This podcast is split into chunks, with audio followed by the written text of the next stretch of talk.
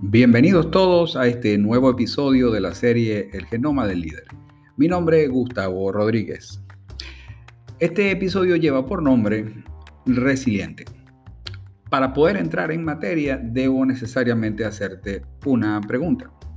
Esta es, ¿no te parece que han pasado montones de cosas desde que comenzó esta pandemia? Desde el mes de marzo, quizás un poco antes, dependiendo de en qué parte del mundo te encuentres. Con eso en mente, quiero comenzar a desarrollar este tema. Ah, cuando hice esta pregunta hace semanas atrás a un grupo con el que estaba conversando, la mayoría de todos ellos eh, coincidieron me dieron sus apreciaciones, pero cuando fuimos hilando quizás conclusiones, a todos ellos llegaron más o menos a la misma conclusión y es que la palabra cambio estaba allí. ¿Por qué? Bueno, porque definitivamente han cambiado, bueno, si no todo, muchas cosas. En eso creo todo podemos coincidir. Permítanme eh, traer una cita Que me llamó mucho la atención porque me pasó por las manos mientras preparaba este, este tema del día de hoy. Esa es una cita del expresidente de los Estados Unidos, John F. Kennedy. Y la cita dice más o menos así, abro comillas, dice, el cambio es la ley de la vida. Y aquellos que solo miran el pasado o el presente, de cierto, se están perdiendo el futuro, cierro la cita. Fíjense qué interesante reflexión.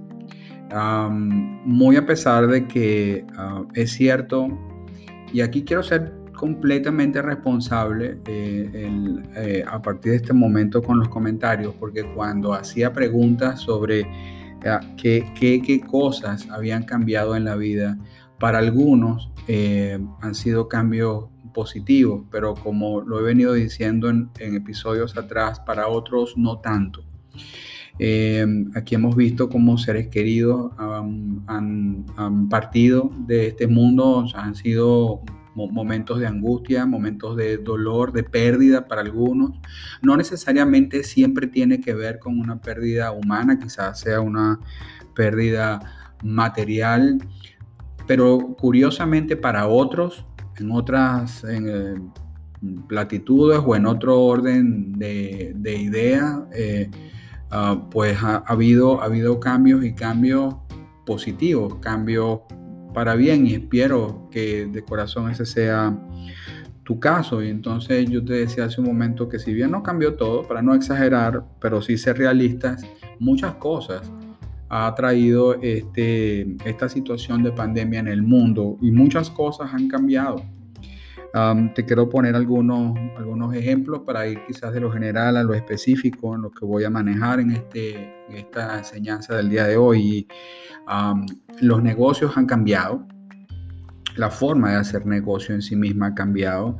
Si no, pues pregunta cómo hoy, eh, por ejemplo, ir a hacer las compras de la comida en la casa en algunas partes del mundo eh, hay gente que todavía no ha salido o ha salido muy poco, inclusive hasta lo que significa comprar comida ha pasado a ser algo ah, distinto, es decir, a través de una aplicación, por internet, va un mensajero, te entrega las cosas en la puerta de tu casa, bien por la dificultad de la movilidad o bien porque no deseas hacerlo.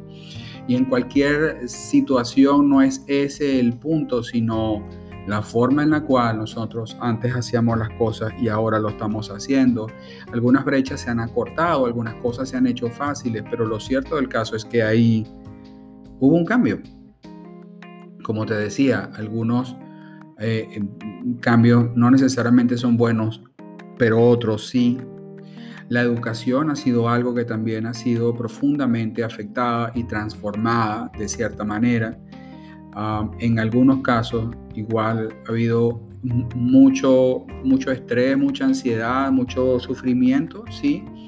Y en otras circunstancias, más bien esas, esas brechas que eh, eh, ciertamente eran necesarias de recorrer han sido aceleradas, o sea, han sido, nos hemos expuesto a lo que habíamos postergado por diversas eh, condiciones y situaciones, pues ahora hemos tenido que acelerarlo y igual, si puedes, si quieres verlo bueno o quieres verlo no tan bueno, eso seguro uh, de, dependerá desde el cristal que siempre lo miremos. El entretenimiento, quiero darte ese otro, esa otra perspectiva, la forma en la cual nos entreteníamos antes.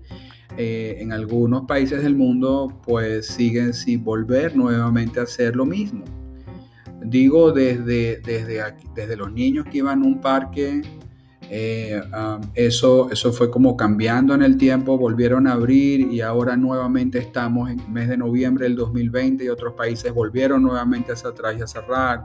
Cuenta eh, eh, algunas historias que recorren los medios en donde se, se, ven, se ven niños, y cuando me refiero a niños de 3, 4, 5, 6 años, ah, de alguna manera pasando hacia esos parques, montándose a esos columpios, lanzándose por los toboganes o como quiera que se llame en el país del cual tú me encuentres. Pero la idea que quiero darte es que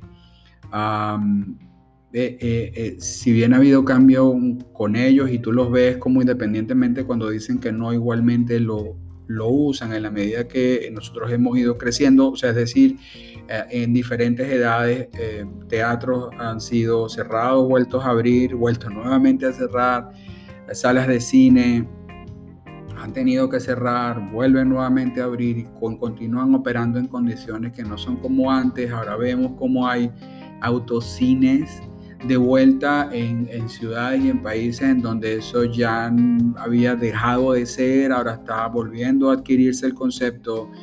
Pero ¿y todo por qué? Bueno, porque hubo, hubo un cambio. Estamos de alguna manera viviendo, operando, interactuando en condiciones que no son las mismas. Entonces ahí hubo, y sin hablar de la razón del por qué, porque en, episodios anteriores lo, hemos conversado muy por encima, ah, sin tener que entrar en, en, el detalle, lo cierto del caso es que ahí ha habido un cambio. Y mi pregunta para ti, mi segunda pregunta es, ¿es que acaso no nos hemos adaptado a ello? ¿Nos hemos resistido a eso? porque yo te confieso que la mayoría de las personas, eh, y estoy seguro que está en, eso, en esos mismos esquemas de que estuvimos hablando para no salirnos a más, es decir, en el negocio, pero también en la educación y el entretenimiento, hemos tenido que adaptarnos. Porque aquello que resiste, persiste. Y, como dijera un buen amigo, ah, mi amigo y mi hermano Luis Guzmán, eh, eh, eso va a estar ahí y, aquí es donde yo lo conecto con el título del episodio. Estoy convencido y quizás en parte eh, eh, espero que tú también, aun cuando no nos ha gustado lo que nos ha tocado vivir, lo cierto del caso es que hemos tenido que adaptar, improvisar, contornearnos y ser finalmente, muy de moda se puso, por supuesto, ser resilientes en esta situación. O sea, que es independientemente de esto que nos ha tocado vivir, em, bueno, aquel que no se haya, que no entienda cómo adaptarse al cambio, porque como te decía en la cita, es que el cambio es la ley de la vida, o sea, es que siempre lo vamos a tener. Generalmente este tipo de cambio siempre es externo y y nuestra vida es la suma de nuestras decisiones. Yo te pregunto, bueno, pero ¿cuáles han sido tus decisiones para enfrentar esto? Porque lo has tenido que hacer, nos guste o no nos guste. Y ahí está, o ¿cuáles son las decisiones que tú has tenido que tomar dentro de este proceso de cambio y a dónde te han llevado? Tercera pregunta, ¿cómo estás hoy entonces? ¿Estás igual? ¿Estás mejor? o estás peor de que cuando todo esto comenzó. La verdad no podemos ir hacia atrás, me encantaría, pero la verdad es que eso ya sabemos que no, no puede suceder, estamos todavía atravesando esto y de hecho el día que dejamos atrás ya es un día que ya quedó atrás y que ya yo no puedo ir por él. Lo que, lo que comienza entonces a contar es ah, cuál es mi proceso como persona como individuo, como líder dentro de todo esto. Porque em, desde que comenzó, o sea, la génesis de, todo, de, de toda esta serie va de que tú llevas lo necesario por dentro para superar estas situaciones, para adaptarte a estas situaciones, para moverte con el cambio, porque definitivamente uno tiene que moverse con esto. Va a depender de nosotros cuán propensos seamos a hacerlo o no hacerlo. Si tú estudias, adivina, nos gustaría volver de nuevo a un salón de clase. A mí me encanta enseñar y ese espacio a mí realmente me apasiona. Porque en un salón de clase yo terminé entendiendo lo que para mí era una misión importante de vida. Entonces, perderme ese espacio, perderme de estar allí y saber que muchos de ustedes no lo están, pues no, no es agradable. Ahora, ah, lo que ha cambiado es la forma en la cual enseñamos.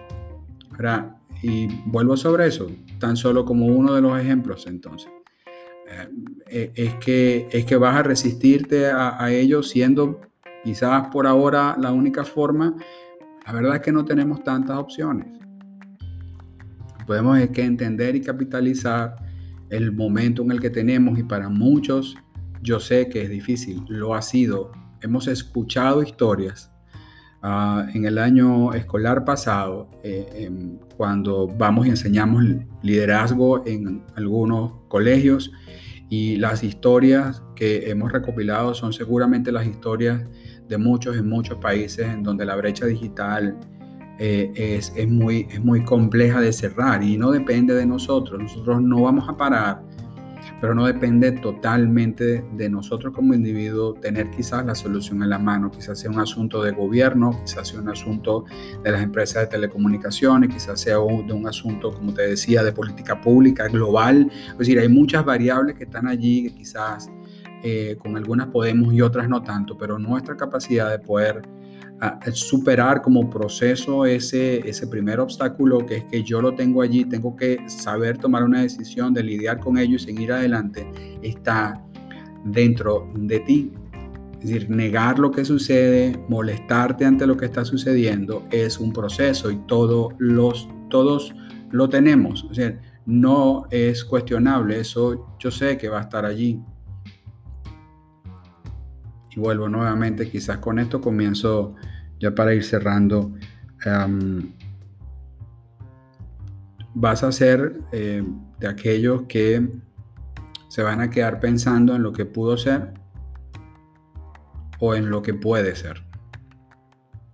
En el camino de ser exitoso, eh, yo, yo quizás pongo el, concepto de felicidad primero en el camino o acompañado al éxito. Quizás aprendido eh, no solo por experiencias propias, sino también por, las investigaciones y, por, y por los testimonios ah, um, de, muchas personas cercanas y otras no tanto, pero suficientemente relevantes para uno aprender que en la medida que el tiempo va pasando y la consecución de los éxitos se van teniendo, um, es, en mi opinión, es mayor y más importante aquel que termina la carrera bien y que la termina con alegría y que la termina cumpliendo el objetivo y que la termina uh, siendo, siendo lleno, siendo, estando, estando gozoso, estando completo. Porque muchos han sido los casos en donde no es así. Nosotros como líderes tenemos que ser em, em, dispuestos, debemos tener determinación a manejar los cambios y darle la bienvenida. Porque como les decía, y quizás con esto cierro ya en el exhorto, mm, hemos visto buenos resultados quizás no tan buenos, pero dentro de una adversidad hay muchos que han salido no solo victoriosos, sino también crecidos ante ese, eh, ante ese cúmulo de dificultades que si uno no, no analiza, termina siendo también producto de cambios en su entorno. Si estuviste hasta aquí, te agradezco muchísimo el haber, eh, el haber escuchado. si crees que este, esto puede ayudarle a alguien más, no te olvides de compartirlo en tus redes sociales para que igualmente sea de bendición para otros. Muchas gracias, mi nombre es Gustavo Rodríguez y este fue otro episodio más de la serie El Genoma del Líder. Hasta la próxima.